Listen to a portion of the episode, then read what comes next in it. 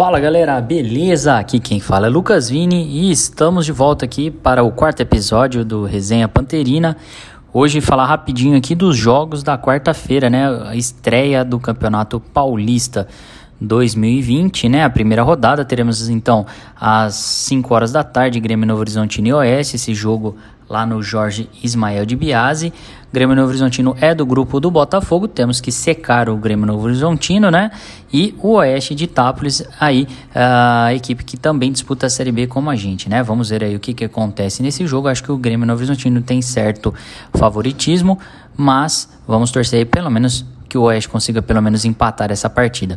Teremos às 19 horas e 15 minutos, famosos 7 e 15 da noite, transmissão do Sport TV também, Inter de Limeira e Guarani, Inter de Limeira de volta para o Campeonato é, Paulista depois de 15 anos, enfrentando o Guarani, nossos adversários de Série B. E esse jogo vai ser lá no Major Levi Sobrinho. É, eu acho que o Guarani leva certa vantagem aí nesse confronto, mas vamos acompanhar aí o retorno da Inter nesse campeonato, né? Ituano e Palmeiras, Palmeiras é do grupo do Botafogo.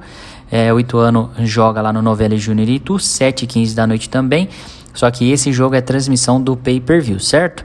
Uh, Palmeiras, grupo do Botafogo.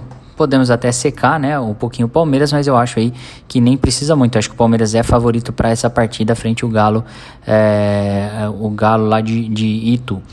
Uh, São Paulo e Água Santa jogam às 9h30 da noite. São Paulo favoritíssimo aí para o jogo. Água Santa acho que é um dos elencos mais fracos dessa, dessa Série A1. É, o jogo é no Morumbi, 9h30, também transmissão do pay-per-view. Uh, lembrando aí, grupo do Botafogo, né? Novo Horizontino, Palmeiras, Botafogo e Santo André.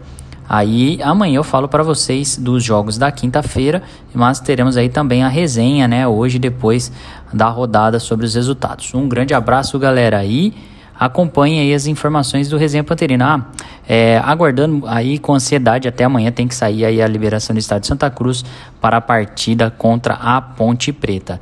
O jogador Murilo Henrique, né, ainda em negociação, não vai para o jogo contra o Corinthians nessa quinta-feira. É, o Léo Franco falou sobre a possibilidade aí de uma negociação com o time da Coreia e o Botafogo está negociando aí porque tem um contrato de empréstimo até dezembro o Botafogo tem que ter aí um ressarcimento financeiro para essa questão.